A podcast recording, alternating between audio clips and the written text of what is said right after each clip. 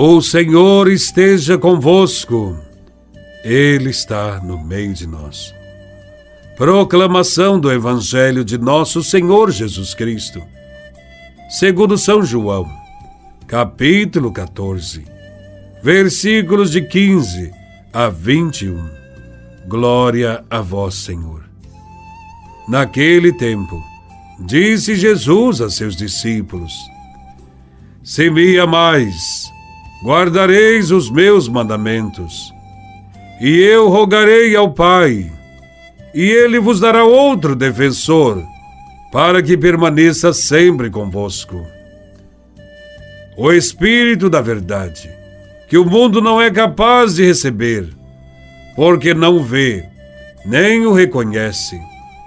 Vós o conheceis, porque ele permanece junto de vós e estará dentro de vós. Não vos deixareis órfãos, eu virei a vós. Pouco tempo ainda, e o mundo não mais me verá, mas vós me vereis, porque eu vivo, e vós vivereis.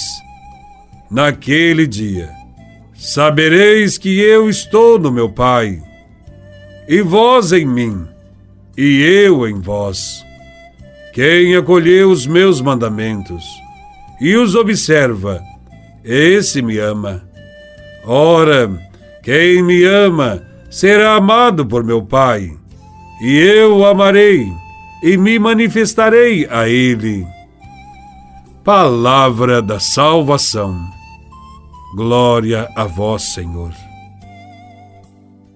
O Evangelho de hoje faz parte do discurso de despedida de Jesus, antes de deixar os apóstolos. Os discípulos estão abalados diante da partida de Jesus.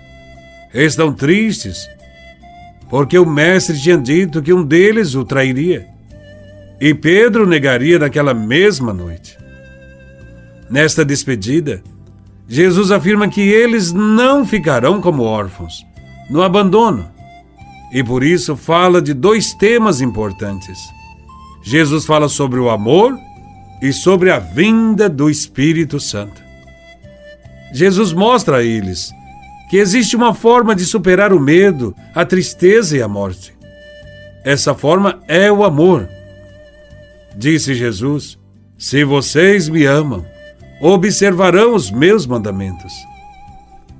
Quando se fala de mandamentos, Logo nos lembramos da regra de ouro, o caminho da felicidade que Jesus nos deixou. Amem-se uns aos outros como eu vos amei.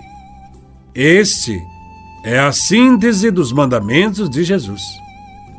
Vivendo no amor, a comunidade estará amando a Jesus e observando seus mandamentos.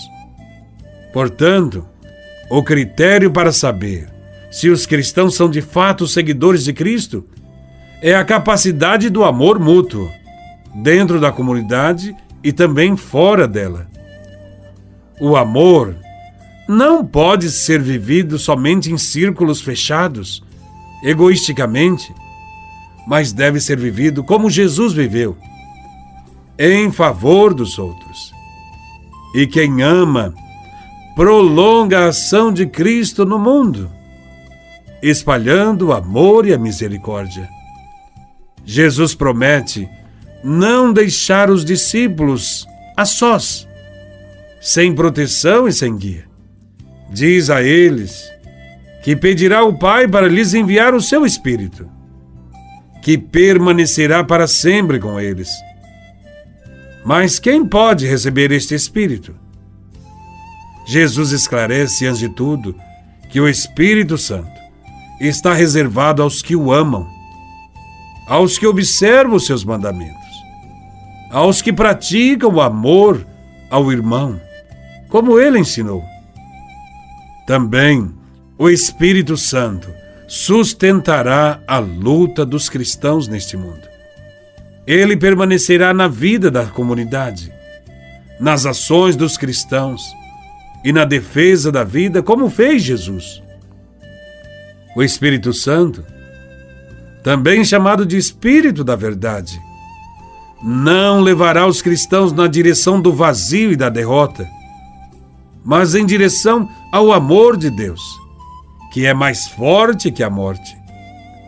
Os cristãos enfrentarão um mundo hostil, um mundo de mentira, que se opõe ao espírito da verdade.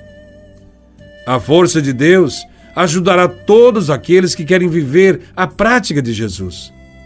Ele impulsiona para a vivência de valores como o amor, a partilha, o serviço aos irmãos. O Espírito Santo continua a agir no mundo.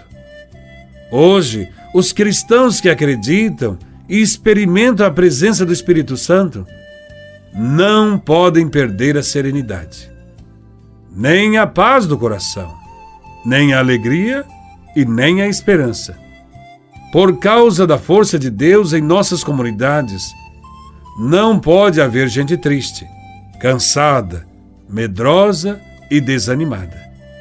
O Espírito Santo nos faz crer cada vez mais no Evangelho de Cristo e, agindo em nossos corações, nos motiva a dar testemunho dentro da família, nas nossas comunidades, no trabalho mesmo quando os ventos são contrários.